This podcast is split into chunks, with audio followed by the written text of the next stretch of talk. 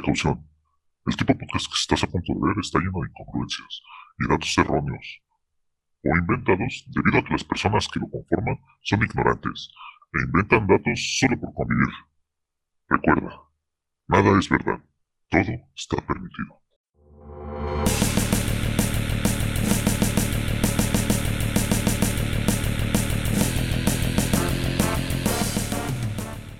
¿Qué tal, frikis de Pascua? Bienvenidas y bienvenidos a un nuevo episodio de Easter Geeks, ya el episodio número 65. Espero que se la pasen muy bien como en los otros episodios, si es que se la pasaron bien en los otros. Y como siempre, nos acompaña Total Mosh y Javokers. ¿Qué tal se la pasaron esta semana, Total Mosh? Yo me la pasé bien.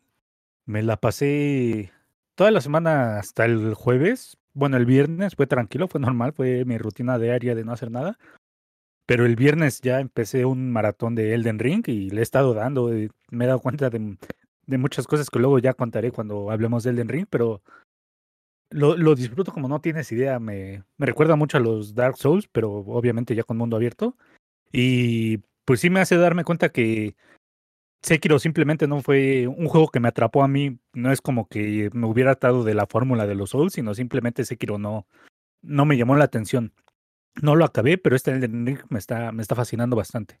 Aparte de eso, pues me puse a ver mis temporadas de Archer que me faltaban. Y ya voy, ya está en la 13, creo. Y muy divertido, pues, esta semana me le he pasado bien y también fui a ver a Digimon al cine con los amigos, fuimos a comer pizza y todo, fue una gran semana, yo creo que sí lo podía resumir. Excelente, Mosh, me da mucho gusto. Y sí, como comentas, la verdad es que Elden Ring se ve que es como muy parecido, como si fuera un Dark Souls 4, porque sé que fue otra fórmula totalmente diferente y tampoco me atrapó. Pero este se ve que, que sí me va a atrapar también. ¿Y tú, Javo, qué tal te la pasaste este, esta semana o este fin de semana? Bueno, primero que nada, pues bienvenidos. Eh, igual, pues yo me la estuve pasando bien en el fin de semana. Lamentablemente, pues mi semana fue un poco triste porque tuve que decirle adiós a uno de mis perritos que quería mucho. Entonces, pues sí, fue medio difícil ese asunto, pero para lo que fue el fin de semana salí con los amigos, con Total Mosh y fuimos a ver la peli de Digimon. Y pues me gustó bastante y en general creo que me la he pasado jugando mucho. Eh, a Plague Tale, que también ya en su momento voy a, voy a traer aquí al podcast. Me gustó mucho la historia y me quería preparar, pues obviamente, para el nuevo título que ya viene. Entonces, pues creo que cayó perfecto probar este juego que no había podido jugar y creo que me gustó mucho, pero ya, ya les voy a decir, pues mis, bueno, mi opinión eh, en dado caso yo creo que en el siguiente episodio o, cuando, o en estos dos episodios que vienen, para ver si se animan ustedes también a jugarlos. Sí, lamentamos tu pérdida, Hawker. La verdad es que esos momentos de tener una mascota por tanto tiempo sí afectan bastante. Y mm, igual me alegra que hayas podido salir con los amigos a comer pizza y, y te hayas divertido también después. Y pues con esta introducción damos inicio a un nuevo episodio del podcast y empezamos con la sección de noticias. El mundo de las noticias no descansa, pero Easter Geeks sí. Estas son las noticias más relevantes de la semana. Y para la primera noticia traemos que hubo un evento de Capcom y en este evento anunciaron principalmente dos cosas.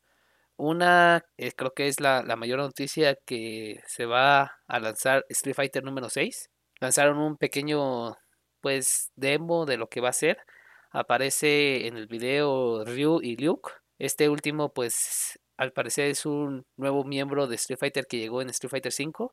Yo la verdad es que no sigo mucho los juegos de peleas y tampoco Street Fighter ya desde ese tiempo. Pero la verdad es que el tráiler se ve muy bien, los dibujos o la animación se ve chida. Como segundo anuncio sacaron una colección de juegos retro o de juegos que ya habían tenido Capcom pero pues ya para las nuevas consolas. Y va a tener 10 clásicos, entre ellos Darkstalkers, Night, Night Warriors, Vampire Saber, Vampire Hunter, Cyberbot, Super Gem Fighter Mini Mix, Super Puzzle Fighter 2 y Hyper Street Fighter 2. Todos estos juegos van a poderse jugar online. Todos tienen modo de entrenamiento excepto Super Puzzle Fighter 2. Eh, la verdad es que creo que es un buen anuncio, aprovechando que pues varias otras empresas, otras consolas también están sacando como que sus juegos retros, pero ahora en la nueva generación de consolas. Y esta nueva colección va a estar disponible para Switch, PC, PlayStation 4 Xbox y Xbox One. va a estar disponible el 24 de junio. ¿Ustedes qué les parece este anuncio? ¿Han jugado últimamente Street Fighter o son como yo que el último Street Fighter que jugaron fueron en las maquinitas cuando estaban en la secundaria o en la primaria? No, yo también estoy muy alejado de los juegos de peleas en general, casi no, no juego nada de peleas. Y Street Fighter de por sí nunca he sido tan fan. Creo que lo más que últimamente he jugado con Street Fighter son los personajes de Street Fighter en Smash. Pero fuera de eso, pues no, pues el Street Fighter 5, si no me equivoco, es exclusivo de PlayStation y creo que también llegó a PC. Entonces yo no, no le he podido dar una, una probada, pero también recuerdo que cuando salió tuvo muchos problemas Street Fighter 5 y que mucha gente lo, lo apedreó. Ya no sé cómo está el estado actual de Street Fighter 5, espero que esté muy bien. Y pues creo que por lo mismo la gente como que no le tiene tantas esperanzas a este Street Fighter 6 de, de salida, esperan yo creo que mejoren mucho más el lanzamiento de lo que fue el Street Fighter pasado. Y pues la gente como que está más como que dudosa a ver qué, es lo que sucede, a ver si es una buena entrega de salida o no es una buena entrega de salida. Y también vimos que Capcom no, pues no se forzó demasiado en el logo, ¿no? Que, que salieron noticias de que el logo en realidad fue de esos que se generan en páginas de internet y que ya nada más alguien lo compró y dijo, ah, mira, aquí está Street Fighter 6 y ya ahí tienen su logo, que es lo que luego yo hago para tareas de, de universidad, pero pues también no manches, o sea, es una compañía multimillonaria como para andar haciendo esas cosas. Pues espero que salga bien, o sea, Street Fighter es una de las de, de los juegos más legendarios, ¿no? Creo que Ryu y Ken y mm, Akuma y todos, todos sus personajes son eh, bastantes míticos y mucha gente también que no pertenece a, o conoce mucho el medio de los videojuegos los lo- logra identificar por pues el boom que tuvieron. A veces hasta nuestros padres los identifican porque en su tiempo mucha gente pues también jugó eh, o conocían gente que jugaba los Street Fighters y pues los, el Ryu y todo eso se volvieron emblemáticos. Entonces yo creo que más que nada por el peso de la historia que, que representa en la industria de los videojuegos, espero que le vaya muy bien, pero sea lo que sea, si ya si se vuelve a ser exclusivo de PlayStation o no, igual no creo no creo ser su mercado que, que lo compré. De hecho, el último Street Fighter que compré fue el, el 4, creo, y porque venía en un paquete con Resident Evil 6 y Mega Man 9, creo, 11, no recuerdo. Entonces, no, no, no soy su target, pero seguramente eh, los que sí son su, su target están emocionados y, eh, esperando pues ver cuál personaje van a elegir para sus eh, competencias profesionales y en los torneos de Evo y todo, todo lo que conlleva estos nuevos entregas de juegos de pelea. Pues yo creo que de la misma forma que Total Mosh voy a coincidir. No han sido los juegos que más me han gustado, mucho menos. Bueno, yo sí he jugado bastante juegos de peleas, pero creo que todo se enfocó más en otros títulos que en, en Street Fighter como tal. Entonces yo nunca fui fan, más que en los primeros que llegamos a jugar en el Nintendo y todo eso. Estos eran los únicos que llegué a jugar y la verdad es que los nuevos no me gustaron mucho sus mecánicas. Eh, los sentía un poco pesados a los peleadores. Obviamente todo va evolucionando y, y ya más títulos como King of Fighters, eh, igual ya tiene, ya se ven, bueno, los últimos títulos ya son casi similares, ya los sientes más pesados a los personajes. Entonces, pues a lo mejor eso es lo que yo me quedé como en el pasado y en ese tipo de juegos, eh, por lo cual yo creo que no me interesa demasiado Street Fighter, pero yo entiendo que al igual como dice Total Motion, hay mucha gente y que les encanta este juego y, lo van a seguir jugando, entonces por algo sacaron un nuevo título, porque mucha gente está esperando algo nuevo de ellos y enhorabuena, ¿no? Que sea para todos los fans y que todos lo disfruten. Y pues ya hablando del otro compendio de Darkstalkers, creo que ese es un juego que me gustó bastante. No pude probar todos, pero sí he jugado, que me parece que uno o dos títulos. Y la verdad es que me gustaron bastante. Y todo esto fue a raíz de la colaboración que hicieron Marvel contra Capcom. Me acuerdo que conocí a Morrigan y así esos personajes. Y quise, bueno, me interesó y me traté de enfocar más en esto, en estos juegos. Y fue donde descubrí que pues había un buen de personajes, ¿no? Eh, obviamente está Drácula, está la momia, todos estos personajes de historias de terror clásicas, pero en juegos de peleas y la forma en la que lo hicieron me gustó bastante. Entonces, este ha sido uno de los juegos más, bueno, eh, esta franquicia ha sido como una de las que más me ha interesado y más me ha gustado. Pero pues sí, es, yo creo que les daría una oportunidad a este compendio mejor en lugar de darle una oportunidad quizás a Street Fighter. Quizás lo que estoy diciendo, pues, sea un sacrilegio y mucha gente me quiera linchar por preferir a, Street, a Darkstalkers en lugar de Street Fighter. Por la historia y todo lo que tiene consigo detrás. Pero bueno, ya el gusto se rompe en géneros y creo que, pues en lo personal, creo que yo prefiero este tipo de juegos eh, en lugar de Street Fighter. Así es que, pero aún así, pues qué bueno que ya salió un nuevo juego de Street Fighter. Sí, seguramente hay muchos fans allá afuera que les gusta mucho Street Fighter o el juego de peleas en general. Y como comentaban, a lo mejor y en ciertas competencias a nivel profesional, pues regularmente es donde se aprovechan estas nuevas franquicias. Yo recuerdo que a veces en estos tipos torneos llevaban incluso sus eh, botones y su palanquita, que no recuerdo cómo se llama, para jugar este los torneos de, de, de, de Capcom o de juegos de peleas, porque según no hay eh, latencia eh, al momento de hacer los combos y que según con un, con un control sí. Pero pues ya veremos qué tal le va a este nuevo Street Fighter 6 con su nuevo logo, a ver si lo cambian.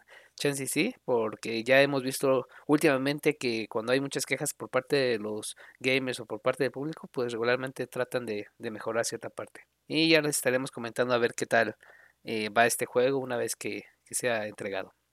Y para la segunda noticia que traemos el día de hoy es que PlayStation Now anunció que, o PlayStation anunció que PlayStation Now recibirá juegos de día 1 como lo hace Xbox Game Pass y el juego que va a ocupar como que esta nueva funcionalidad es Shadow Warrior 3.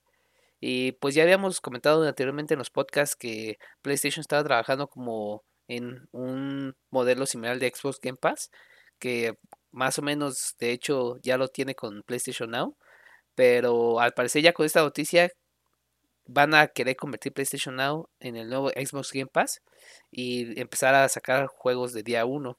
Y varios usuarios estuvieron como contentos y otros enojados porque pues les gustaría que esta, este nuevo juego saliera como parte de PlayStation Plus. Así ya no tienes que pagar algo extra para la membresía. Y aparte puede que no tengas PlayStation Now en tu región, como lo tenemos aquí en México o en Latinoamérica en general. Y pues hubo como que ciertas controversias ahí. Pero yo la verdad es que me alegro que empiecen a tener este, esta misma estrategia de juegos de día 1 pero si no lo puedo disfrutar, entonces ¿para qué, no? Al menos aquí en México. Y supongo que en otras partes, si ya pagaban PlayStation Now, pues supongo que será una excelente noticia. ¿Ustedes qué opinan de esta como copia o nueva eh, propuesta que trae PlayStation para competir contra Xbox Game Pass? Pues a mí me parece una noticia excelente. Creo que es válido reconocer los pros y los contras que tiene cada una de las consolas.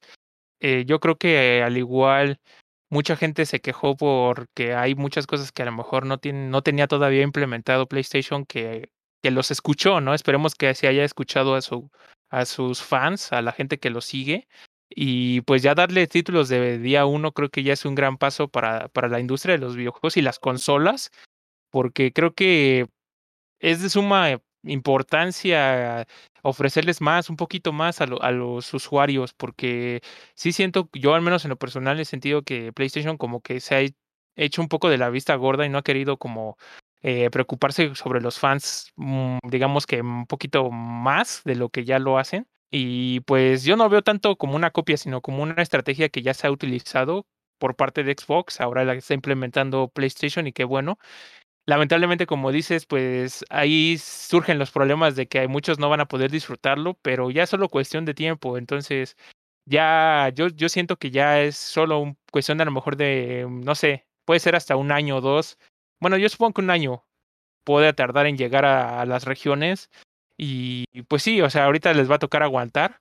Y a lo mejor eso es lo que no les gustaría, pero en general creo que es un gran paso para que a lo mejor si no es tanto en esta generación, a lo mejor en la siguiente o al final o a la mitad de esta generación de consolas, pues también ya lo tengan implementado y ya puedan disfrutar ustedes de, videojuegos, ¿no? Y pues no me, no queda nada más que decir que qué bueno que ya estén implementando esto y pues esperemos que próximamente, pues no sé, igual mejoren también un poquito más su servicio con muchas cosas que a lo mejor mucha gente se ha estado quejando, pero pues nada más que buenas razones y buenas noticias para seguir también siendo fan de PlayStation para aquellos que los han seguido y qué bueno que ya tienen un poquito de retribución eh, a los que puedan disfrutar de este servicio. Pues sí, es un servicio que ya tiene tiempo en, e, en línea en muchos países, bueno, primermundistas más que nada, pero creo que ese es el problema, ¿no? O sea, eh, al menos pues lo- la gente que estamos en México, pues seguimos sin probarlo y todavía no hay una fecha, no nos dice un estimado PlayStation o Sony de, no, pues ya espérense, estamos trabajando en ello, tal vez el siguiente año, dentro de dos, y creo que es algo que, pues hace que al menos en Latinoamérica como que no te animes demasiado en escuchar estas noticias, ¿no? O sea, yo sé que a lo mejor los fans de, de Sony que sí tienen PlayStation Now en Estados Unidos, pues iban a decir como de, ah, qué bueno, voy a poder jugar Shadow Warriors o todo el catálogo de PlayStation Now que tiene. Pero aquí en México es como de, ah, ok, está llegando un juego al servicio que no tengo. Es como que te estuviera llegando una nueva película al servicio exactamente que no está en tu región. Entonces vas a decir, ah, ok, ¿de, de qué me sirve enterarme de estas cosas si en mi país no hay ni siquiera pues alguna vista próxima de cuándo va a pasar esto? Y, y creo que es, es bueno también, no sé qué tan estable sea el servicio, creo que ya también hace tiempo te permite descargar los juegos en tu PC para jugarlos desde ahí, no sea solo por vía streaming. Entonces, le tengo fe al, al proyecto. Yo creo que es eh, una, una gran estrategia. El PlayStation creo que es un gran servicio. Yo espero, porque nunca lo he probado.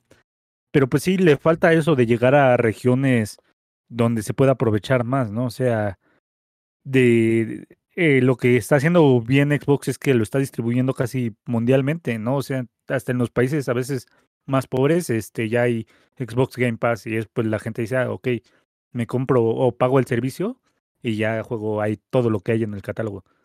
Pues ya veremos y también es obvio que a lo mejor eh, PlayStation así te va a decir, ah, ok, mira este juego indie que ya va en su tercera eh, parte. Ahí te va de día uno, pero nunca va a decir, ahí te va de Last of Us 3, de Last of Us Remake, eh, Horizon Zero, eh, Forbidden West o God of War Ragnarok de, de salida, ¿no? Ellos como que para afuera dicen, ah, sí, todos los que quieren traerlos de día uno, muy bien. Y para adentro es como, pero nosotros no lo vamos a hacer. Entonces, también hay un doble discurso y pues no sé, me parece excelente por parte de, de que pues obviamente no todo lo de PlayStation va, va a llenar a la gente. Te- Sabemos que hay muchos juegos que a la gente a lo mejor no le gusta y dice, ah, no me gusta esta franquicia, pero me gustan estos otros juegos. Entonces, eh, alimenta a todos sus eh, clientes PlayStation y lo que no tengo seguro es el precio. Creo que es un poquito más caro que Xbox eh, Game Pass. Pero aún así, pues la gente que lo está aprovechando, espero que los disfrute, porque ya hemos hablado de. Bueno, creo que yo hice una reseña de Shadow Warrior 2 y es un juegazo. Entonces, eh, yo, yo sí digo que lo descarguen y lo prueben porque son bastante entretenidos esos juegos. Excelente, si tienen oportunidad, pues sí, denle una chance y aprovechen como que el juego para aquellos que no lo podemos jugar.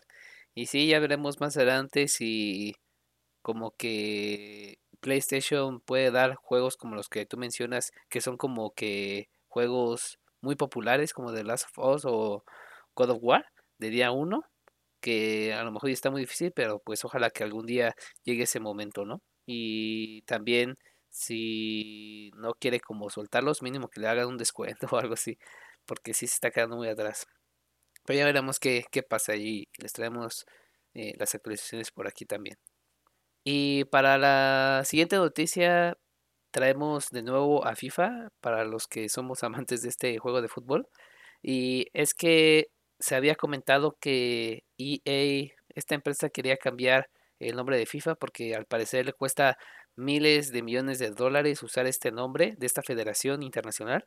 Y yo siento que pues si gastan tanto dinero por solo el nombre y ya tienen como que una cierta popularidad o cierto auge en el mercado, creo que aunque cambien de nombre, pues ya no le sufrirían tanto porque es como si, no sé, se llamara eh, eFootball F y que dijera, no, pues este es como el FIFA, pero ahora ya no se llama FIFA. Entonces, de todas formas, siento que lo compraríamos de todas formas, porque sería el mismo motor, eh, la misma forma de juego, los mismos jugadores, tal, tal, tal, pero ahora con nombre diferente. Entonces, siento que a largo plazo, imagínate de aquí a 20, 30, 40 años, sí les ahorraría muchísimo dinero y ya crearían su propia marca, ¿no? Más o menos este es como que cierto rumor, se podría decir, este, según una investigación de Tom Henderson. Y también se dice en esta investigación que incluirá por fin crossplay. Y es que antes no podíamos jugar FIFA con un compañero o compañera de, de Xbox y nosotros estábamos en PlayStation y viceversa. Y pues tener esta nueva funcionalidad, pues creo que ya es algo, un gran avance para este juego. Y se supone que también tendrá otras mejoras, que van a poder utilizar pues un, una nueva tecnología que van a poder grabar como 100 veces más de lo que podían grabar con, con, con trajes pegados al cuerpo de un jugador profesional y que van a poder como que avanzar muchísimo más tiempo de los todos estos años que han estado intentando grabar con, con la tecnología que habían ocupado antes. Entonces se ve que el FIFA 23 va a tener muchísimas mejoras. Esperemos que tanto de animación como modo de juego, como crossplay, como los jugadores o otro nombre, pues sea para mejor. ¿Ustedes cómo ven esta noticia? ¿Les parece que sea un buen movimiento cambiar de nombre? Pues yo creo que esta va a ser como que su último año que va a tener el nombre de FIFA. Yo creo que sí lo va a perder después de este año o de este último juego. Y va a tratar de aprovechar como que para meterle todo el avance que pueda para que la gente como que se enganche y empezar a sacar nuevo público, ¿no? Como que para que digan, ok, eh, el siguiente año ya no se va a llamar FIFA, se va a llamar eh, Next Level Football o, algo así y va a ser de EA o EA Football o cualquier cosa que le quieran llamar. Y va a decir, pero pues tiene todo lo que les gustó de FIFA 23, ¿no? Todo eso que les atrapó, que a lo mejor van a mm, mejorar mucho la calidad gráfica, ya las físicas del juego van a estar mucho mejor, no sé, las narraciones, equipos, no sé, seguro, estoy seguro de que aquí van a empezar a meter un montón de innovaciones que la gente viene pidiendo como, de años atrás. Y aquí es como que su va a tratar de ser su carta de triunfo, de decir, ah, ok, este, sí perdemos el nombre, pero eh, todo esto que, que les esté encantando, vénganse para acá para nuestro siguiente juego. Yo aún así no creo que yo compraría el FIFA 23, no me llamaría la atención por más mejoras que lo que tuvieran y también pues no es así como que un gran inconveniente, pero perder la Liga MX también como que sí, sí pega un poquito feo, ¿no? Entonces, no sé, yo, yo creo que sí va, va a terminar siendo un juegazo, yo creo que sí va a sorprender a muchos, yo creo que la prensa hasta se va a sorprender de, de que digan, ah, no más, ya vieron todas las mejoras de FIFA y va a ser, no sé, un juego de 85, 90 y va a ser, va a tratar de hacer de que jale un público que todavía no tenía retenido, ¿no? Que va a tratar de aprovechar que eFootball pues ha tenido muy malas críticas, que de los siguientes juegos de fútbol pues todavía no se ha revelado mucho y este va a ser como que su bombazo que diga, pum, ahí les va todo lo todo lo que han estado pidiendo años con años. Entonces, la neta estoy emocionado por ver qué es lo que pasa, pero sigue siendo FIFA y bueno, en general no no no es algo que apele a mi gusto, pero sí, sí creo que, que, va a sorprender. Y yo, yo digo que sí deberíamos tener un poquito en el radar. tal vez me equivoque, seguramente me voy a equivocar, pero yo creo que sí hay que tener a lo mejor en el radar este FIFA 23 para, para ver qué es lo nuevo que puede sacar.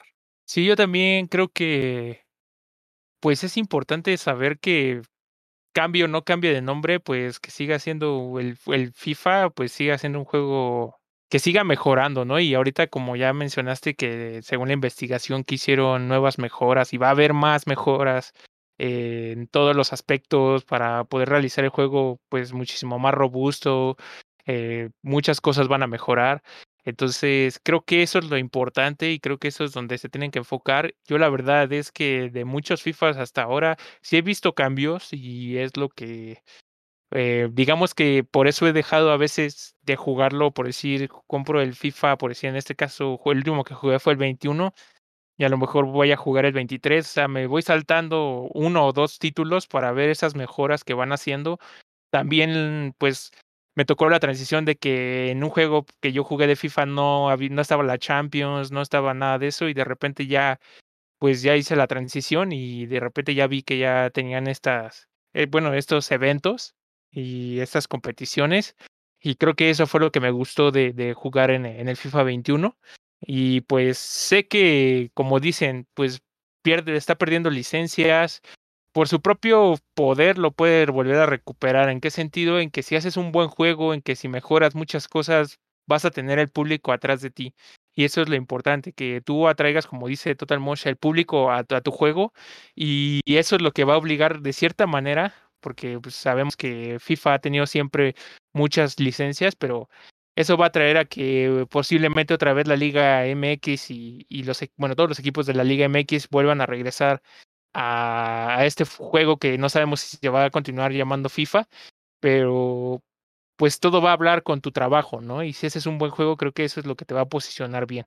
Entonces, pues, si se llama o no se llama así, yo también pienso que este juego sí se va a llamar FIFA todavía, expensas de ver qué es lo que pasa en un futuro, pero en general creo que eh, sería una buena despedida si este va a ser el último título, que le metan toda la carne al asador, que se vean esas mejoras, porque la verdad es que muchas veces las físicas de los otros juegos no me ha gustado nada cómo se les dobla el pie, que pueden, pueden realizar tiros bien extraños y luego el portero está medio tonso, por no decir otra cosa.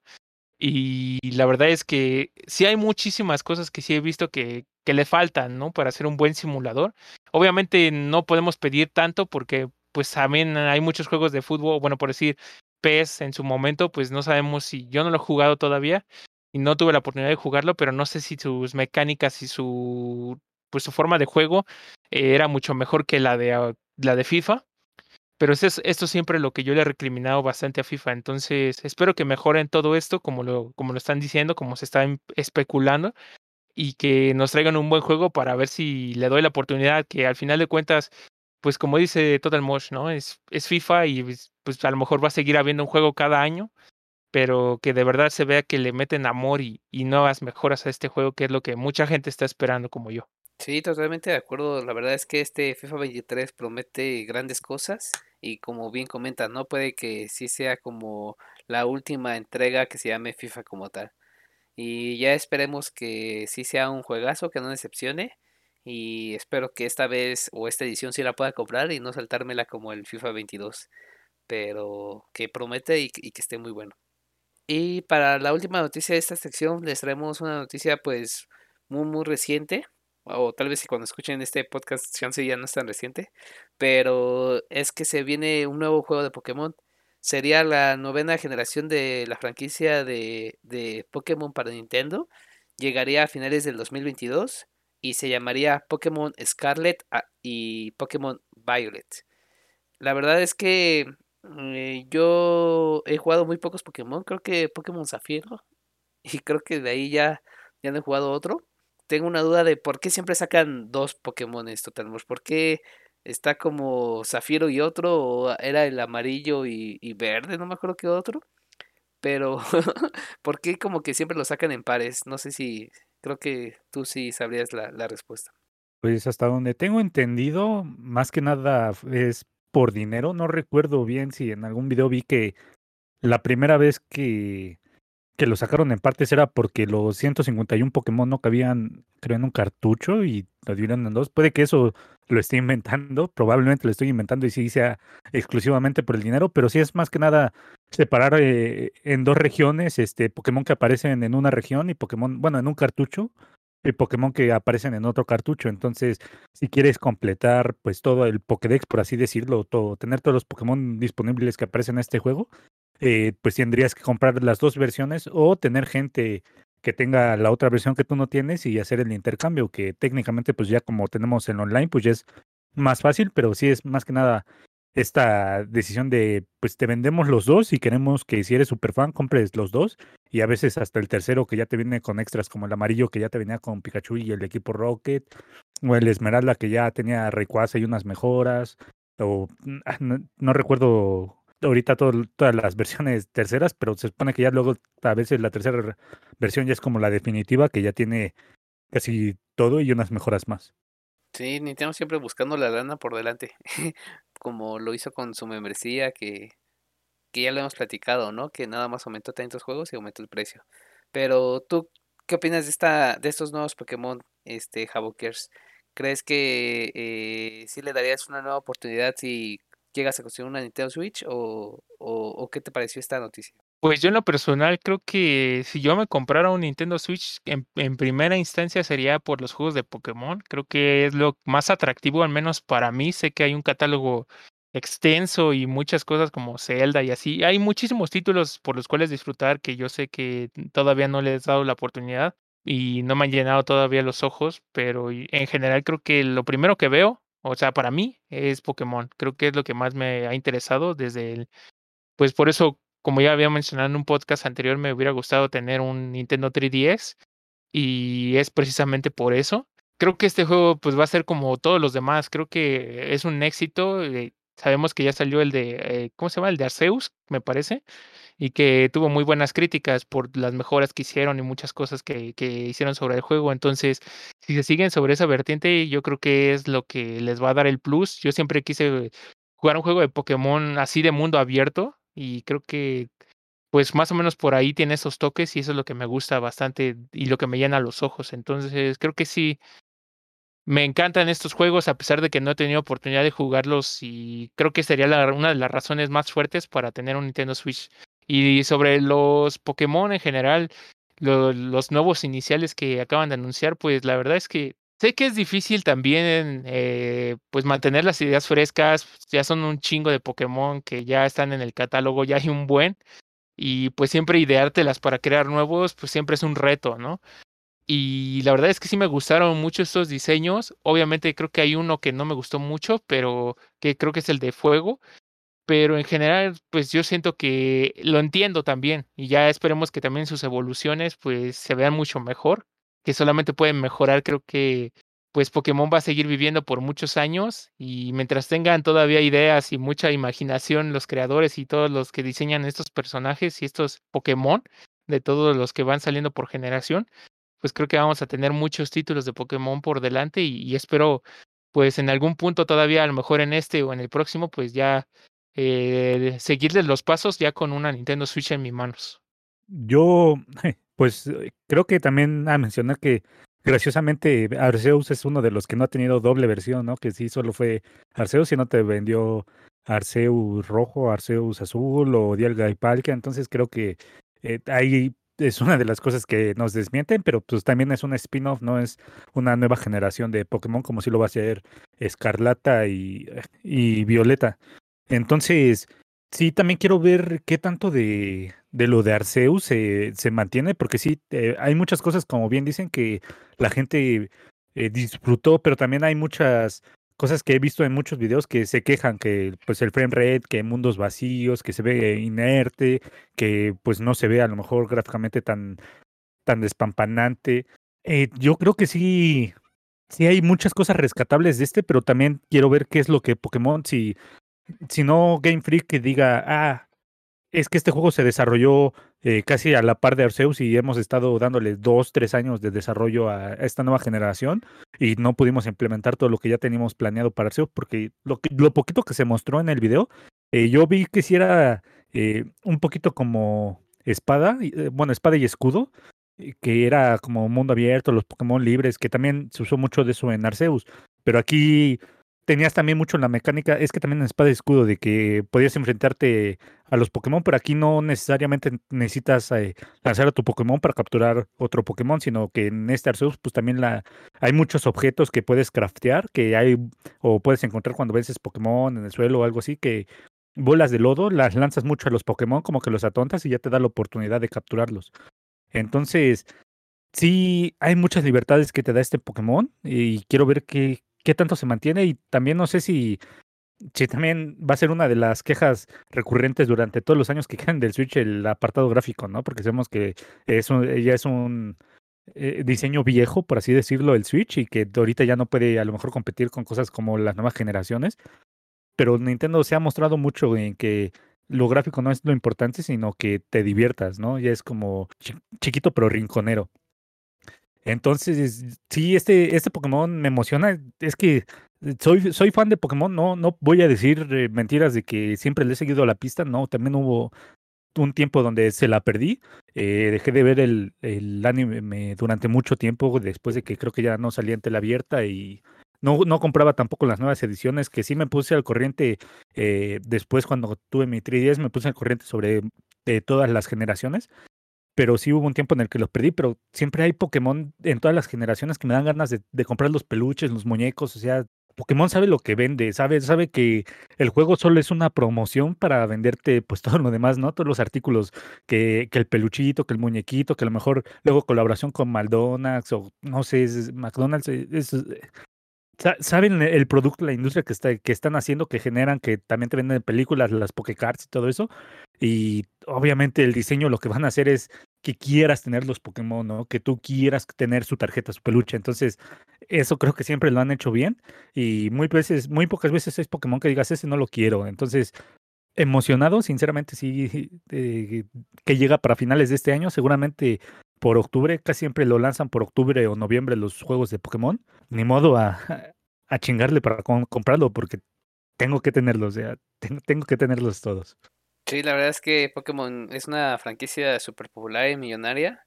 Y casi al igual que todo lo que hace Nintendo, ¿no? Tiene Zelda, este, Super Mario. Y cuántas veces no jugamos, por ejemplo, hablando de mí, Super Mario Bros. 3, que pues es como un diseño básico, pero no inventes cuántas horas personas y personas le dedicaron a ese juego, ¿no?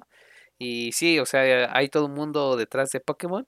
Y como dice Havokers, hay demasiados Pokémones, ¿no? O sea, hay tantísimos que, que a pesar de que cada vez hay muchos, muchos nuevos, a veces como que cuesta trabajo eh, pues innovar en la forma de diseño, de colores y incluso varios se parecen, pero definitivamente es una franquicia que no creo que muera pronto y que muchos fans van a seguir comprando y adquiriendo.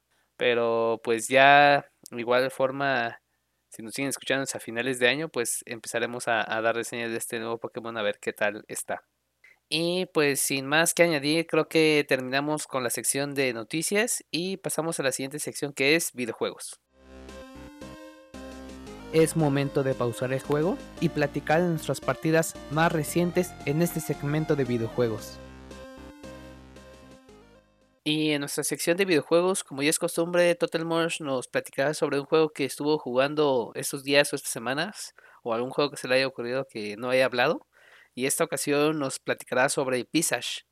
¿Nos puedes platicar un poco más, Total Mosh, de qué te pareció este juego y de qué trata? Y este juego es como un sucesor espiritual de PT, de hecho por eso lo jugué porque está en Xbox Game Pass, ya saben, un gran catálogo de Xbox Game Pass. Pues dije, ah, pues tengo ganas de, de probar pues, algo de terror, ¿no? Algo que, que dicen que te asusta mucho y todo eso. Entonces lo, lo probé, como también, como dije, mucha gente lo, lo comparaba con PT. Dije, ah, pues vamos a ver la experiencia que estoy seguro de que nada que ver porque Visage como que tiene eh, una historia muy lineal y por lo que he visto de PT era como de, no, es que tienes que contestar la llamada, puedes en el micrófono decir esta voz para andar desbloqueando. O sea, PT se veía que era un juego hiper complejo para, para completar y tenía muchas cosas que seguramente eh, ni siquiera se han descubierto. Y me emocionó porque cuando lo empecé decía que te pasaban como que acontecimientos aleatorios. Estás en una casa y en la historia te aparecen que eres como que un padre de familia y matas a tu esposa y a tu hija y ya te, te mandan a recorrer la casa y ya en la casa de repente si te vas mucho por una zona no iluminada como que empieza a subir un grado de locura y te empiezas a pues asustar, a ver fantasmas y todo eso. Y decía que los fantasmas te pueden apagar los focos, te pueden apagar las velas, pueden descomponerlo, te, te cierran puertas, o sea, yo, yo venía súper emocionado por decir, ah, una historia no lineal con acontecimientos aleatorios que yo me voy a andar espantando. Y durante la primera hora del juego sí estuve como nervioso, ¿no? Sí lo jugué en la noche con mis audífonos, luces apagadas. Y, y sí, sí sentía nervios por decir, ay, cabrón, ¿qué, ¿qué es lo que va a pasar? Necesito juntar todos mis recursos y guardar todo bien porque no quiero que de repente me quede sin eh, con pasillos sin iluminación porque ya no, no tengo focos que me sirvan y, y, no sé, creo que en mi cabeza ya estaba haciendo así muchas cosas que dije, no, es que se va a poner bien perro porque si es, es aleatorio y tal vez en la aleatoriedad puede que me toquen tres focos descompuestos seguidos y se me van a acabar los productos. Nada más que después de acabar como que la primera hora, sí fue como de, ok, no, no está pasando nada, no, no me está matando nada. Y entré a una como que misión secundaria, bueno, no, eh, más bien misión principal, y en un cuarto de, de, la de la sala se prende una tele. Y en la tele de repente, si te quedas viendo, hay un fantasma en una puerta como que no iluminada.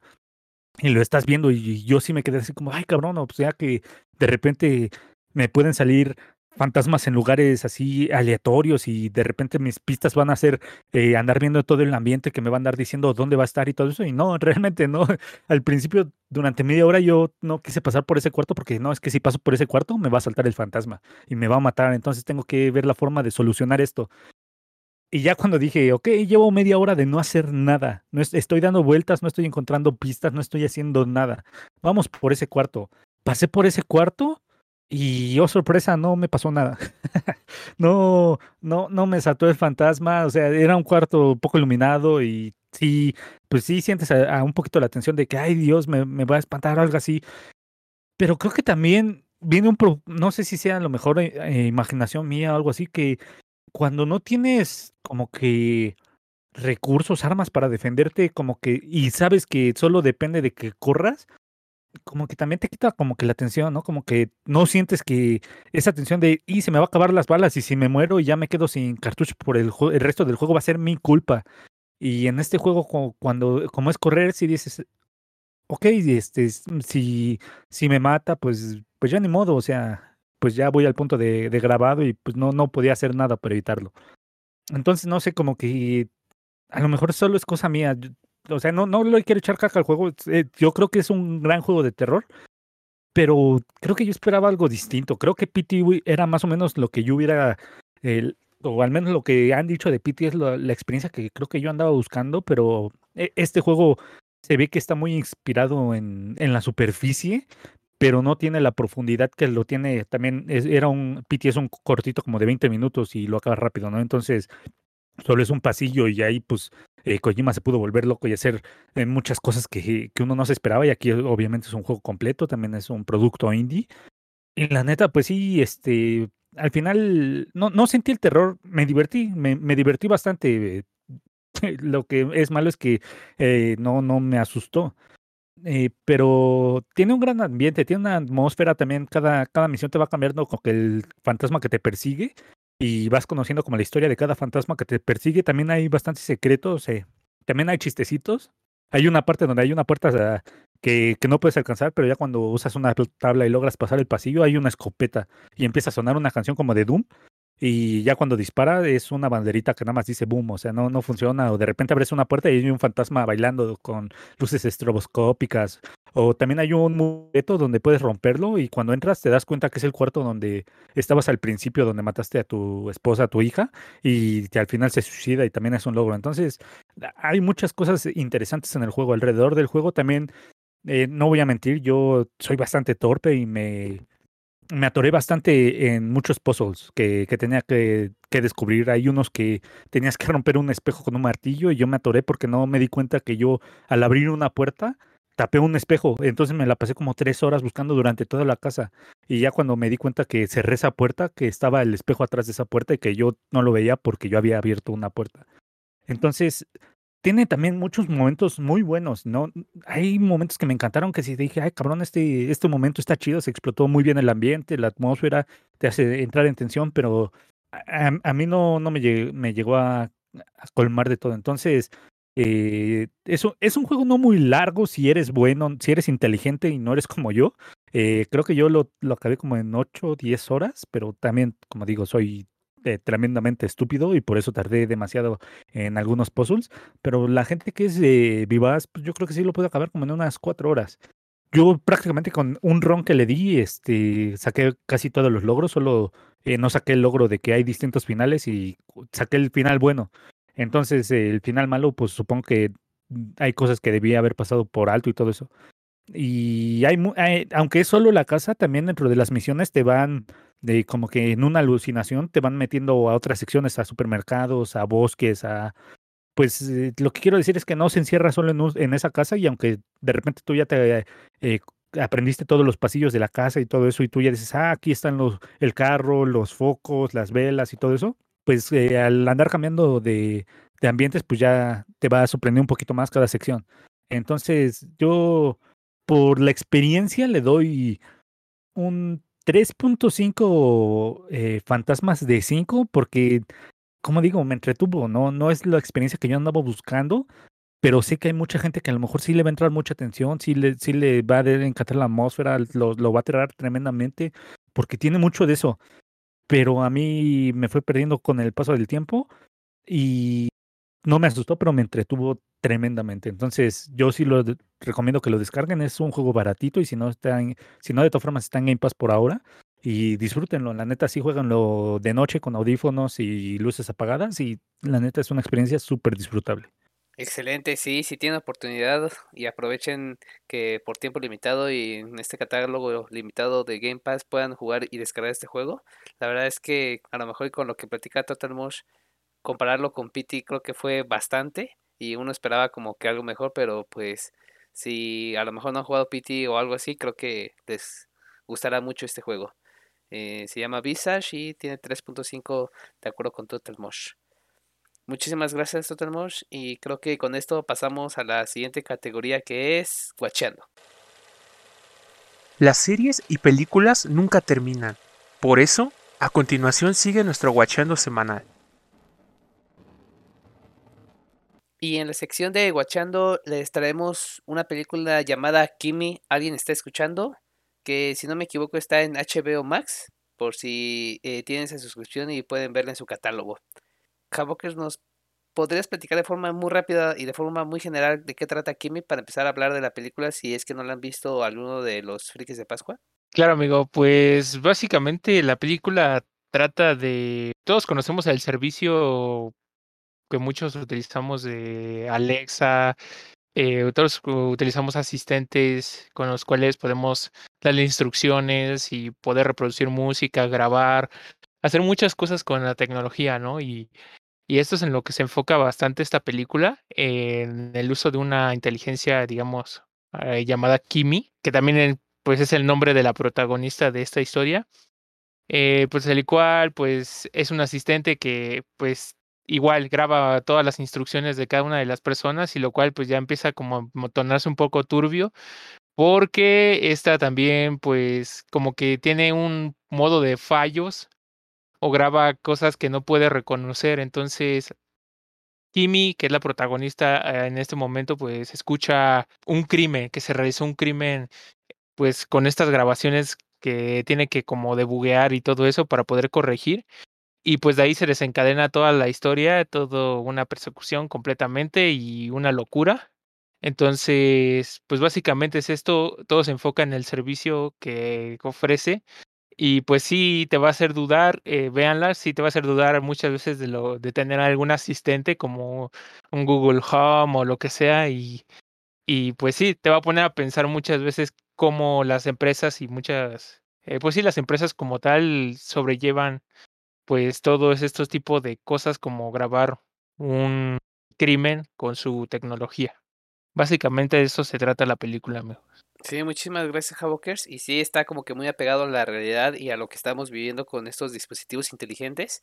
E incluso la película también se basa que estamos como que en pandemia de COVID, porque varias personas de ahí siguen usando cubrebocas. La protagonista, pues, tiene como un problema social de haber estado encerrada tanto tiempo y ahora ya no quiere salir tanto a la calle. Y así como nos presentan diferentes situaciones, tanto del asistente virtual como de la pandemia. Y les quería preguntar en general eh, qué les pareció la película, eh, se sintieron también identificados, este, tienen algún altavoz inteligente, un asistente virtual inteligente, creen que nos estén escuchando ya sea en sus teléfonos, en dispositivos. ¿Qué les pareció toda esta situación que nos plantea la película? Sí, yo sí me sentí un poco identificado porque sí tengo yo un poquito de agorafobia, ese miedo a salir. No, no es tan grave como el de la película que dice, no, no, no, no puedo salir, pero sí se siente la incomodidad de estar afuera, de estar rodeado de gente y sí decir, ah, nomás, sí, no, no, no me siento bien afuera. Entonces, eh, sí, desde ese punto sí dije, ah, nomás, sí, sí me estoy viendo cabrón, y más que, pues en pandemia uno se, se encerró bastante y ya estaba así como de, que ya está el, el psicólogo te dice, no mames, tienes que salir, tú tienes que andar, no, no te puedes quedar así encerrado, tú tienes que andar superando esto poco a poco, pero haz pequeños pasos para salir, nada más sal y da una vuelta a la calle o algo así, no, no te quedes así con, con tu miedo nada más. Se trata de superarlo, pero fuera de eso también el, la paranoia que también tengo siempre, desde, desde chico tenía una, he tenido paranoia así con, con la tecnología que digo, no, es que eh, tarjetas de crédito no quiero usar en, en línea porque las van a hackear o cosas así. Y también con los dispositivos móviles, de que es muy bien sabido que todo el tiempo te están escuchando, ¿no? Que eh, siempre se está buscando dentro del algoritmo, a veces lo que tú tecleas, a veces lo que tú dices, y que por lo mismo te, te lanza cosas que de repente tú dices, ah, se me olvidó comprarle comida al perro, y de repente te aparecen cinco ofertas de comida para perro en, en tu búsqueda. Entonces, también me alimentó un poco, bueno, ese, ese juego de la paranoia, aunque ahí como que lo manejan más como de, ok, la Alexa sí está escuchando, bueno, no, obviamente no es Alexa, no recuerdo cómo se llama el servicio, pero sí dicen, pero solo cuando tú, tú le pones grabar, ¿eh? No, no te estamos escuchando todo el tiempo, que obviamente sí están escuchando todo el tiempo. Entonces, sí es algo que alimenta muchos temores que, que de repente se tienen. Y también ver que de repente el, el, uso sea más como que bueno, pero que la compañía diga es que no queremos esa publicidad. O sea, eh, sí podríamos resolver un crimen, pero eh, ¿qué preferimos? Eh, ¿Resolver un crimen o que nuestras acciones bajen 30 millones? Eh, como que en la balanza el dinero puede más. Y también creo que mucha gente sí, o muchos jefes de compañía piensan en el dinero antes que en la seguridad, ¿no? Y es, es algo feo que pensar.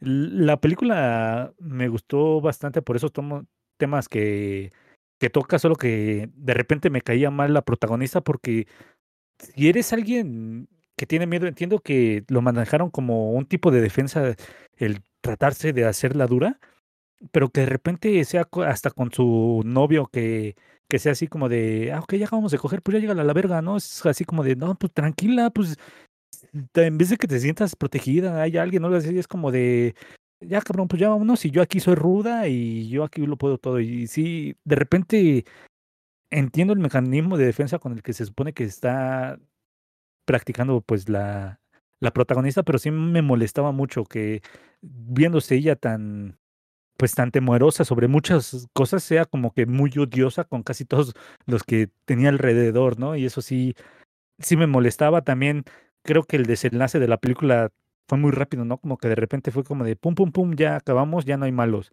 Y de repente también sale un personaje de, ok, sí apareciste tres segundos en una ventana y ahora de repente eso como de, ok, yo te vengo a salvar la vida porque eres como yo.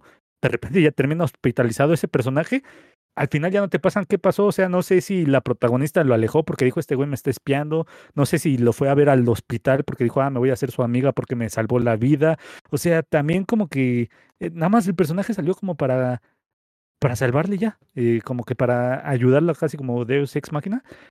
Y no sé, tiene, tiene muchas cosas que, que no me agradaron, pero muchas cosas que se me hicieron muy interesantes, como cuando lleva el, el caso de crimen que que todos en la compañía le dicen, no, no grabes esto porque la compañía no lo quiere y cuando lo lleva la compañía como que le lanzan casi seguridad.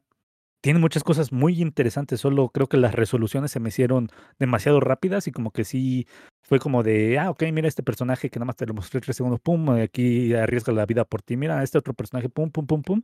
Y sí siento como que eh, fue así demasiado rápido y otra cosita tocar nada más eh, el tema es que me, dio gracia de ver que que el personaje principal, eh, bueno, el antagonista es eh, Jaime Camil, ¿no? Sí, de repente lo vi y dije, no mames, ese es Jaime Camil.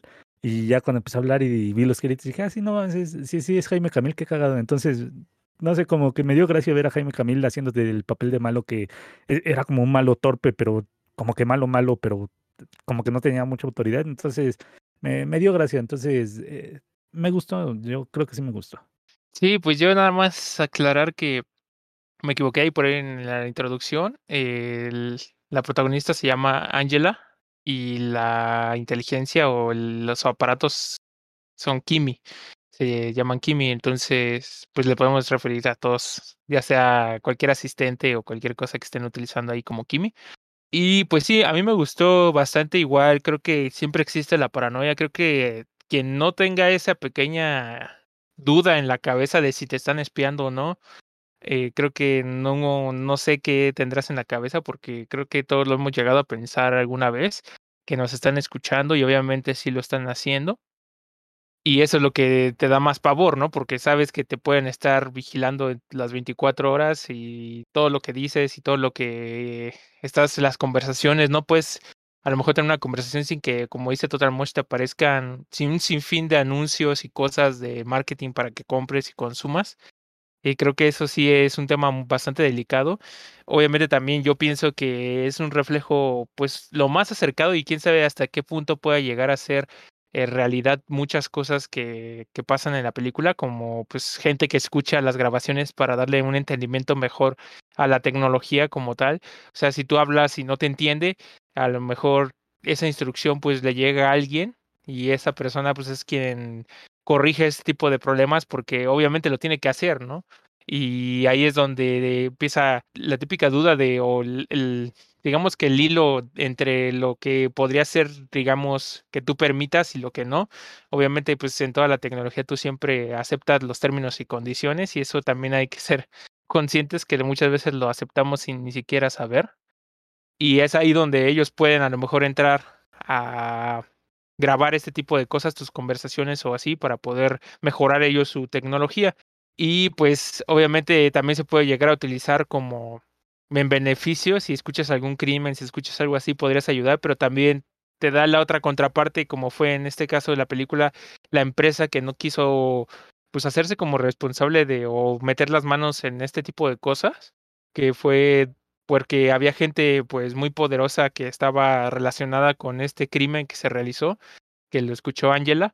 Entonces, pues al final de cuentas todo se volcó en su contra, ¿no? Ella buscaba hacer un bien, como resolver este tipo de cosas y que lo mandaran al FBI y al final de cuentas la querían desaparecer, la querían matar. Entonces, pues ahí como que sí, mm, pues no sé, a mí me da como que esas dudas de que posiblemente ya haya pasado en algún punto este tipo de sucesos y que hayan callado a la gente por tratar de ayudar a alguien más por la tecnología y a lo mejor por gente muy poderosa no han podido, pues siempre se salen con la suya, ¿no? Y matan a la, a, a la gente que quiere ayudar. Entonces, pues en general creo que la película pues habla muchas cosas que pueden ser realidad muy crudas y también dan miedo por lo mismo de lo que ya, lo que ya hemos mencionado bastante. Pero igual creo que, como dice Total Motion, hay muchas cosas que, que no me agradaron. O sea, como por decir ese personaje, sí lo vimos varias, bueno, yo sí me acuerdo haberlo visto varias veces asomándose en la ventana para espiar a la chica, a la, a la protagonista, pero pues sí, o sea, nada más entró, la ayudó, lo madrearon y lo acuchillaron. Y eso fue lo único que pasó con ese personaje, que nada más llegó a que le dieran sus madrazos y lo acuchillaran, ¿no? Entonces, ahí sí como que siento que le hubiera faltado un poco más pues a lo mejor le hubiera dado un poquito más de historia al personaje, ¿no? Que la estaba vigilando yo, no sabía quién era. Y yo hasta pensé que era la policía, o yo pensé que, no sé, se me hizo muchas cosas la, la cabeza que quién podría ser quien estaban vigilando desde ese cuarto. Pero pues sí, como que no me gustó tanto, ¿no? Y qué bueno que hayan agregado a Jaime Camil. Yo la verdad es que nunca lo he visto en películas y nada más lo conozco pues porque aparece a veces en la televisión acá en México, pero pues qué bueno que le están dando, pues de cierta manera, una oportunidad a, actores mexicanos y pues que a lo mejor pues sigan saliendo nuevos talentos y les vayan dando oportunidades de poder aparecer en las películas cada vez mejores y, y a lo mejor ganarse un, un, buen premio algún, en algún futuro. Pero qué bueno que le estén dando también oportunidad actores y actrices mexicanos. Sí, igual como comenté rápido, igual se me hizo chistoso Jaime Camil porque tenemos como que una idea diferente de él como en telenovelas, programas de risa, no sé, y como que no nos los tomamos muy en serio siendo el malo de la película, ¿no? Como que no sentimos que no es lo suficiente malvado para un papel así, pero siento que es nada por la experiencia que tenemos al ver este actor, pero en general supongo que su actuación estuvo bien. Y hablando de la película, en general igual me pareció una buena historia, una buena intención eh, cómo puedes como asemejar lo que puede pasar en la vida real con esos asistentes y con la pandemia. Pero igual como bien comentan ustedes dos, hay algunas cosas que no están tan padres. Por ejemplo, en la pelea final, donde según estos asesinos incluso mataron a la testigo anterior donde que fue la que mataron según en las grabaciones.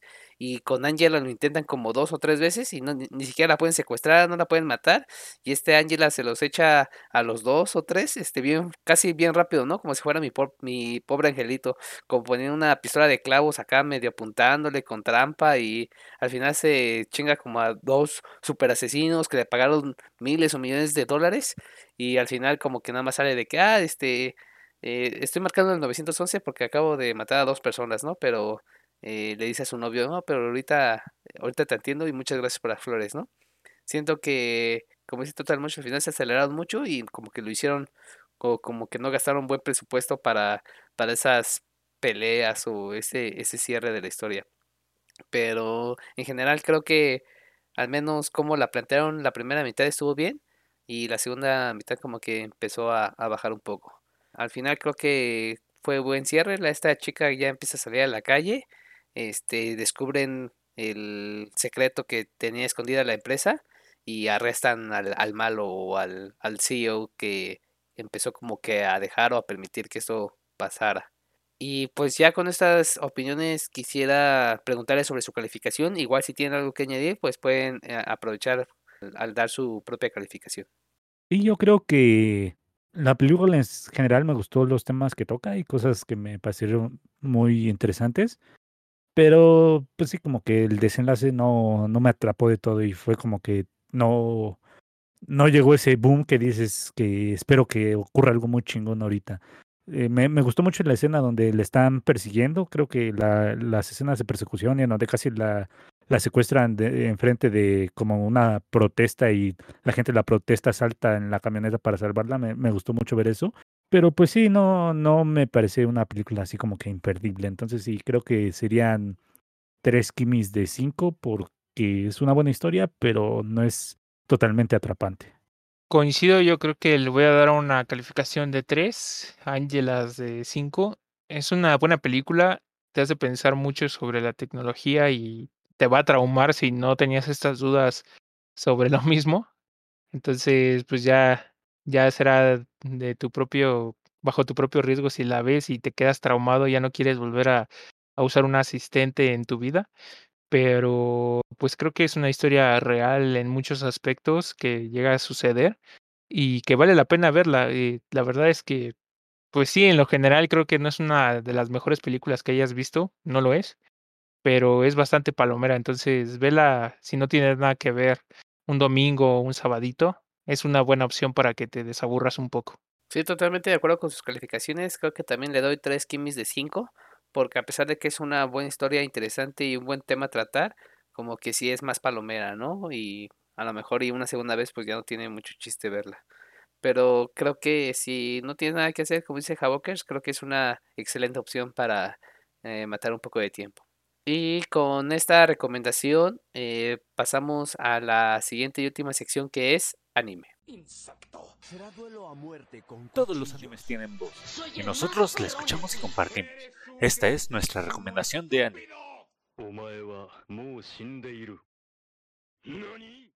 Y en nuestra sección de anime les traemos un anime que ya hemos hablado anteriormente de él. Hablamos en el episodio 4 de Kimetsu no Yaiba, pero solo de la primera temporada.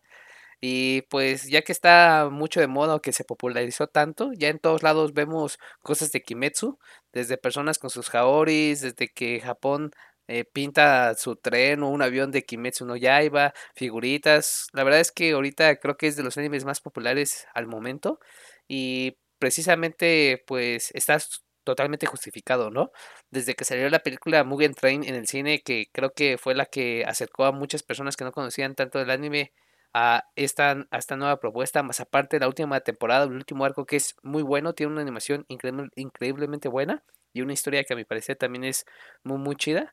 Y pues por esta razón creo que traemos en esta ocasión de nuevo este anime y vamos a hablar específicamente del último arco, que es el del Dis- Distrito Rojo. Y la verdad es que si no lo han visto y no quieren spoilearse, pues ya saben lo que tienen que hacer, pero si ya lo vieron eh, como nosotros, les recomendamos como quedarse porque vamos a platicar de todo este último arco y qué tal nos pareció. Y para empezar, creo que uno de los puntos de los que podríamos empezar hablando es la animación. Pocas veces más o menos tenemos la oportunidad de ver un anime que tiene un buen presupuesto y que nos ofrece cierta animación, ciertas peleas, ciertos colores que son increíblemente buenos.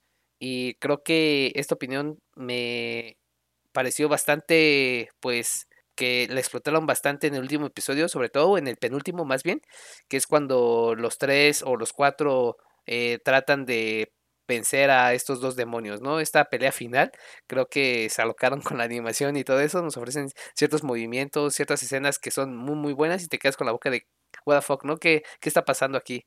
Pero la verdad es que me pareció increíble. eh, este creo que es el primer tema de la animación y ya tocando igual el segundo, la historia, ¿no? Siento que cómo nos presentaban primero estos dos demonios, que al principio era uno, después descubrimos que uno estaba dentro de otro, que el chido era el, el hermano, que como incluso eh, entre los dos llegan casi a matar a los tres, o sea, casi ya nos pone el anime o en ciertos capítulos de que esto ya se acabó, van a morir todos, van a morir los buenos, pero en el siguiente episodio como que renacen y es cuando cierra como el clímax de la historia, ¿no? De que sí pudieron matar a esta sexta luna creciente y a pesar de que hubo ciertas pérdidas o que resultaron muy muy heridos, creo que se logró el objetivo, ¿no? Y vemos que a pesar de que es la sexta, todavía quedan como otros cinco fuertes más el, el líder, ¿no? Eh, creo que es una buena situación que nos ponen a todos para ver qué es lo que va a pasar. Nos queda súper picado si es que no hemos visto el manga, pero quería preguntarles qué les pareció a ustedes este último arco en general, la animación, la historia y lo que se les ocurra. Pues, ¿qué te puedo decir, amigo? Creo que en el momento en que hablamos primero en el podcast, se habló de este anime y yo no había tenido como que la oportunidad todavía de empaparme demasiado. Y desde ese punto hasta ahora creo que ha sido un anime bastante completo que he visto, me ha gustado mucho, la verdad es que hace mucho que ya no había visto un anime como, como este, que, que me atrapara tanto y me gustara, entonces yo entiendo mucho su popularidad. Y sobre ya adentrándose a este último arco, creo que, el, bueno, este era el último arco hasta el momento, porque todavía viene muchas más historias y, y pues ya nos dirá Total Motion nos quiere spoilear todavía las demás historias que vienen. Pero creo que nunca vi que bajara demasiado o que se viera un cambio muy drástico en su animación de entrada. O sea, me tocó verlo muchas veces en Naruto, Shippuden y todo eso, que había capítulos muy hermosos, que se veían muy bien animados, todo estaba chingón. Y de repente veías otro y decías, ¿qué pasó? ¿No? O sea, ¿qué pedo? ¿Por qué bajó tanto la calidad de la animación? Eh, como ellas, pues también puedo poner como ejemplo la batalla contra Pain, que mm, no sé, no sé qué pasó con la animación, que no me gustó en lo personal. Y acá lo vi, todo el arco lo vi igual, o sea, hermoso, lo vi bien animado, todo estaba muy chido. Creo que se ve que le han metido bastante presupuesto por lo mismo de que ha sido tan popular y eso es lo que lo mantiene también pues como uno de mis favoritos porque está súper bien animado y me encantó. Y ya sobre la historia misma, creo que me hizo ver, yo en general pensaba que iba a ser como otros animes, que solamente el protagonista es el más chingón y el que tiene mucho poder y pues le da muchos power-ups y todo el pedo.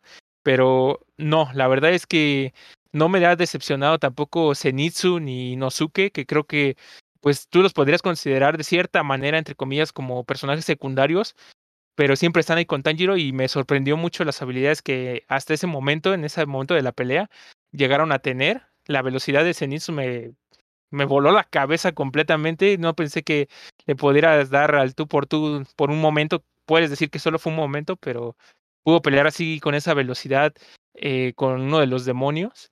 Y pues la resistencia también de Inosuke y la fuerza que también tiene, ¿no? Creo que sí se ha visto la madurez o creo que en lo personal he visto cómo van madurando, pues de cierta manera los personajes después de estas batallas que han tenido contra demonios. Yo la verdad es que esta última batalla la vi muy, muy perra.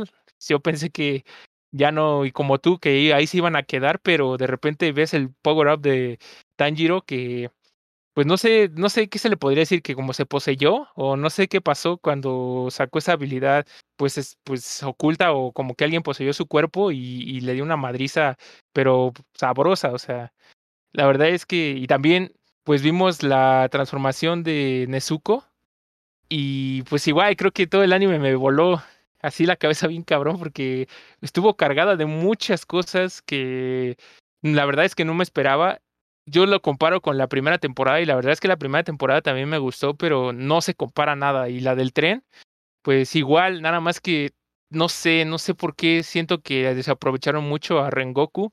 Eh, le hubiera dado más tiempo, a lo mejor una batalla mucho más larga, no sé. La verdad es que siento que no le dieron pues como el suficiente protagonismo, a pesar de que la película y el arco aún así me gustaron muchísimo, pero creo que hasta el momento eh, este arco ha sido el que más me ha gustado por la animación y por la cantidad de acción y peleas y todo lo que tuvo y todo lo que estuvo cargado. Entonces, pues yo me, me convenzo bastante de la historia y creo que voy a ser, pues como de esos fans que dices, voy a tener eh, los peluches, voy a tener las figuritas, voy a seguirlo todos los días porque me acuerdo mucho que en esa temporada, cuando estaba todavía saliendo, yo me enfermé de COVID y aún así todo pues, me sentía medio raro y todo y estaba dándole y dándole los capítulos para llegar hasta donde iban y aún así esperarme ansioso la siguiente semana para para poder este, seguir con la historia hasta, hasta este fin de, de temporada. Excelente anime, me gustó mucho y ya estoy esperando la siguiente temporada. Y yo recuerdo que cuando vi la primera temporada me gustó, pero no, no me atrapó tanto como toda la gente que se volvió hiper mega fan. Sí, sí había hasta momentos en los que yo la tele pues sí la dejaba de ver de repente y me ponía a hacer cosas en la lab. Pero desde el tren infinito creo que a mí me, me atrapó bastante el anime. O sea, desde, bueno, desde que acabó la primera temporada, sí me puse a leer el manga y casi y, y me lo completé todo. Pero cuando empecé a ver pues la película del tren infinito, a mí se me hizo impresionante la calidad de la animación y cómo le dan ese dinamismo a la historia y, y el sacrificio de Rengoku y todo. Recuerdo que cuando lo vi en las páginas de, del manga, sí me hizo un nudo en la garganta, pero ya cuando lo ves animado, tiene voz, es como si ya tuviera alma y sí te duele más, ¿no? Y luego ver cómo todos empiezan a chillar, cómo todos sufren la pérdida. Para mí, el, el arco del tren es mi favorito. La verdad es como disfruto mucho, pero cuando llegué a este eh, a esta nueva temporada, pues yo, yo recordaba el manga y, y yo lo recordaba más tranquilito. O sea, bueno, o sea, to- todo lo que pasó, pero pues no recuerdo que me hubiera emocionado así demasiado en, en cuando lo andaba leyendo. Se me hacía normalito ese, ese arco. Pero ya cuando empiezas a ver la animación, to- los primeros capítulos, pues no, no son a lo mejor tan impactantes, eh, porque no hay tantas batallas y andas viendo, pues más que nada cómo se anda formando el equipo, cómo los andan distribuyendo, qué es lo que van a investigar y pues te están dando contexto. Pero ya cuando llegas a, a ese capítulo de el penúltimo de la temporada y ves cómo animaron la batalla final, o sea, todas las batallas están animadas eh, preciosamente, pero cómo cargan de emoción cada, cada cuchillada que está haciendo, cómo hacen que Tanjiro parezca derrotado, pero solo era para agarrar un kunai y poder meter, metérselo porque estaba envenenado a la luna superior y, y ver cómo todo- todos se ponen en, pues, en formación como para vencer a, al demonio con el que estaban peleando este Zenitsu y Inosuke van con, con la hermana y Tanjiro y el Pilar van por el, el hermano y ver cómo se ve también como los dos al mismo tiempo, la batalla siendo simultánea, los dibujos con gran calidad, todo muy fluido, o sea, eh, la calidad fue espectacular, me impresiona, eh, es preciosa la batalla y creo que esta calidad es la que todos quisiéramos ver en todos nuestros animes que adoramos, ¿no?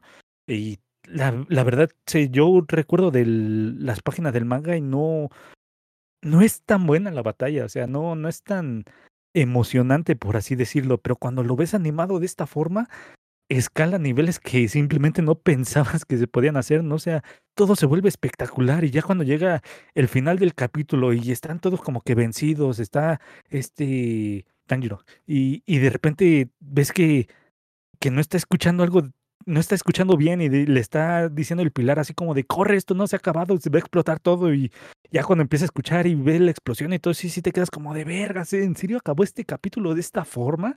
Y supieron manejar todas las emociones de una manera, no mames, que sí, se te cae el, se te cae el hocico al suelo, porque como digo, lo- lo puedes leer en el manga y vas a decir, ah, está chida, pero lo ves animado y simplemente, sí no mames, no mames, es- ca- cada cuadro que estás viendo te quedas así como de, esto es un fondo de pantalla, esto es un fondo de pantalla, esto es un fondo de pantalla y sí, te eleva la emoción ver ese combate, la, la neta es, yo no le tenía así ese amor por, por Demon Slayer, pero ver esas peleas de Rengoku y luego ver esta pelea simplemente hace que, que lo ames instantáneamente, ¿no? Y ver todo esto que ya estaba representado, como la amistad entre Inosuke, este Rengoku, no, este, ¿cómo, cómo se llama el amarillo? El Zenitsu. Zenitsu. Zenitsu y Tanjiro y ver cómo todos tienen esta armonía y cómo cuando ya le ganan a, a la luna y llega el otro pilar y le dice al pilar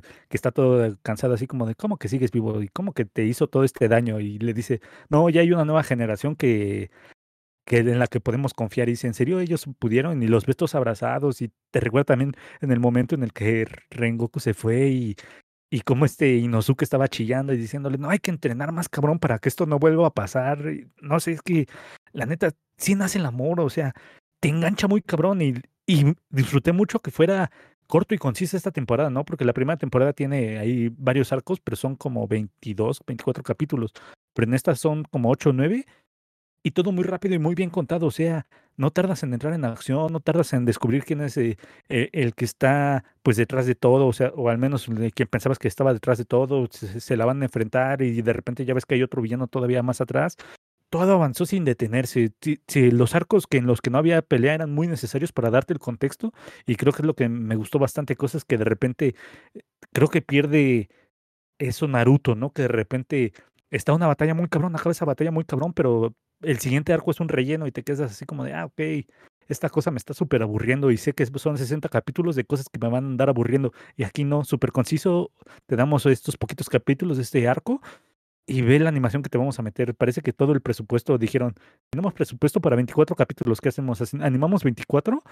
¿O le metemos el presupuesto de 24 capítulos a 8 o 9? Y si te quedas así como de, hagan eso siempre, por favor. No me importa que haya descansos en, en las temporadas, pero, pero por favor mantengan esta calidad porque no mames lo hermoso que se ve y dan ganas de volverlo a ver, o al menos ese, esa batalla lo recomiendo volverlo a ver y, ver, verlo a lo mejor hasta con canciones que, que te gusten para hacer tu AMB o algo así, porque no mames, que, que la neta sí te impacta muy cabrón ver esa, esa calidad y, y la neta sí ah, e- es hermoso, lo, lo amé totalmente.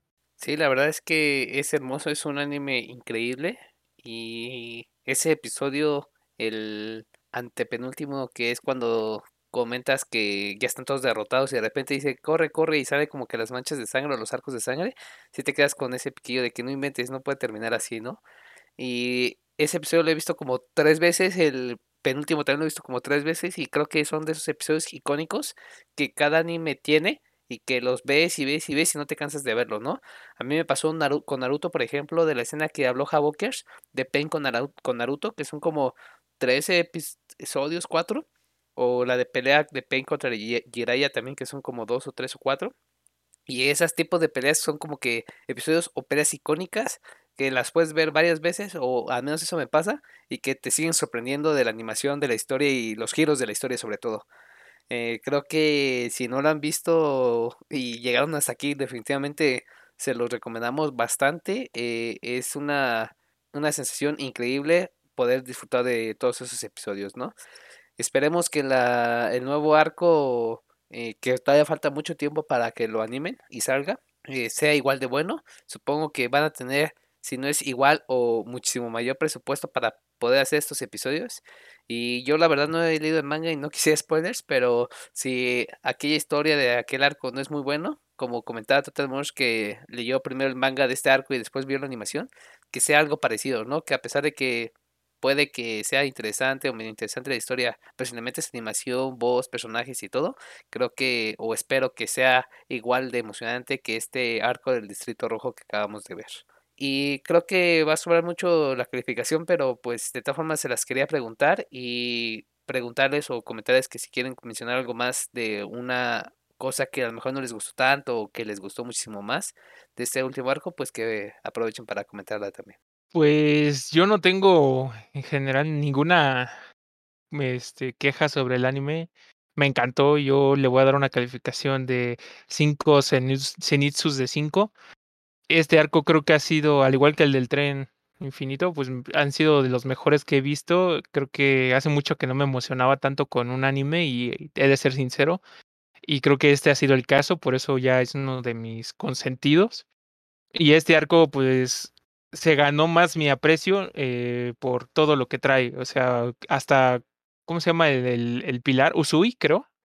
También tiene un potencial muy cabrón y, y pues bueno, ya vimos, no sé si ya sabrá Total Mosh si continúa todavía en la batalla, pero al menos ahí ya se quedó sin mano y, y bien madreado. Entonces, pues quién sabe, la verdad es que le metió también su toque y, y en general creo que toda la historia eh, excelsa, me encantó. Y a pesar de que, como dice Total Mosh, que en el manga a lo mejor no, no emocionó tanto, pues ya viéndolo animado creo que le da un plus muy, muy cañón. Entonces, eso es lo que quiero ver en todos los, los demás arcos que vayan saliendo, que a pesar de que a lo mejor en el manga no son lo mismo, no te generan esas emociones, ya animado cambie totalmente. Entonces, hasta el momento creo que pues iba a estar muy difícil. Esperemos que el siguiente arco supere a este, pero sí va a estar muy difícil lograr lo que lograron con todo este arco de lleno de emociones y muchas cosas. No, sí, del el futuro creo que, que le depara a Demon Slayer luce muy prometedor. En, Japón tengo entendido que es ahorita una bestia en todos los productos que se venden. O sea, hay muchas cosas de Demon Slayer, hay una fanaticada tremenda y la verdad, viendo cosas así, pues no sorprende, ¿no? Emociona mucho. Creo que eh, el anime logró dotarlo de un alma bastante grande y se, y se aprecia porque los dibujos de repente que, que no parecen tan detallados y le agregan un dote cómico muy gracioso. eh, yo a este arco le doy 5 de 5, más que nada este desenvolvimiento en la pelea, todo se vio espectacular, me, me encantó y, y me hizo desear que de todos los pis- episodios de One Piece, de Dragon Ball, de Boruto, to- cualquier anime, se vieran con esa calidad siempre que sabemos que no va a ocurrir porque eh, se tienen que andar guardando presupuestos para muchas otras cosas. Entonces, yo creo que le doy los cinco Inozukes de cinco. Inosuke ya me hizo amarlo completamente al personaje desde, desde que lo vi en el tren infinito también ya, ya, ya no podía quitarme la cabeza y ya quiero mi muñequito de, de Inosuke para tenerlo. Y pues nada, eh, a, decirlo y también me dio mucha gracia ver las, las ratitas mamadas que llevan la espada. Me, me encantó ver ese dibujo y se me hicieron muy, muy graciosas. Sí, yo también le doy una calificación 5 de 5 eh, Tanjiros. Me gusta mucho el personaje de Inosuke, pero creo que soy como que súper genérico y siempre elijo al protagonista, pero Tanjiro me sorprende demasiado. Tengo dos figuritas de Tanjiro, creo que es mi nuevo personaje favorito y la verdad es que esta, esta, este arco fue increíblemente bueno. Eh, la, el único anime que tiene igual una animación increíble y que más o menos lo puedo comparar es Sao en su último arco, porque igual como que le metieron algo de presupuesto y las peleas se ven igual increíbles, a mi parecer, pero definitivamente con eso sí se volaron la barda.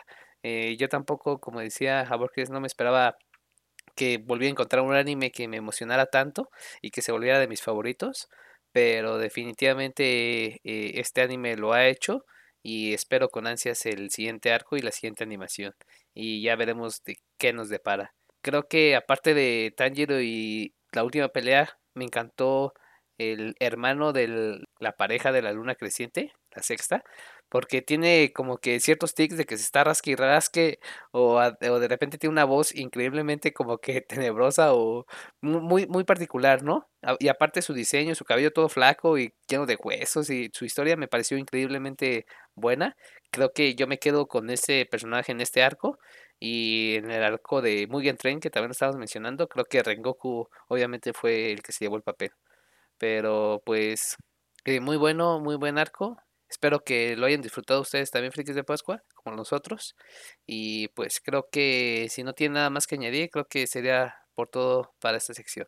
Eh, ya saben, gente, pueden seguirnos o comentarnos en las redes sociales todo eh, lo que nos quisieran comentar, cosas que quisieran ver, cosas que quisieran que retiráramos. En las redes sociales aparecen eh, abajo de donde está publicado eh, pues este capítulo del podcast y por ahí pueden eh, hacernos cualquier sugerencia que tengan.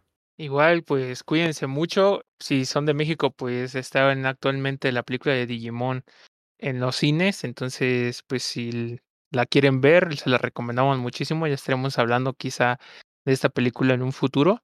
Y pues nada más que mandarles un abrazo y que se encuentren de lo mejor. Un abrazo, frikis de Pascua, que se la pasen muy bien y los esperamos para el siguiente episodio. Nos vemos. Un Bye. beso.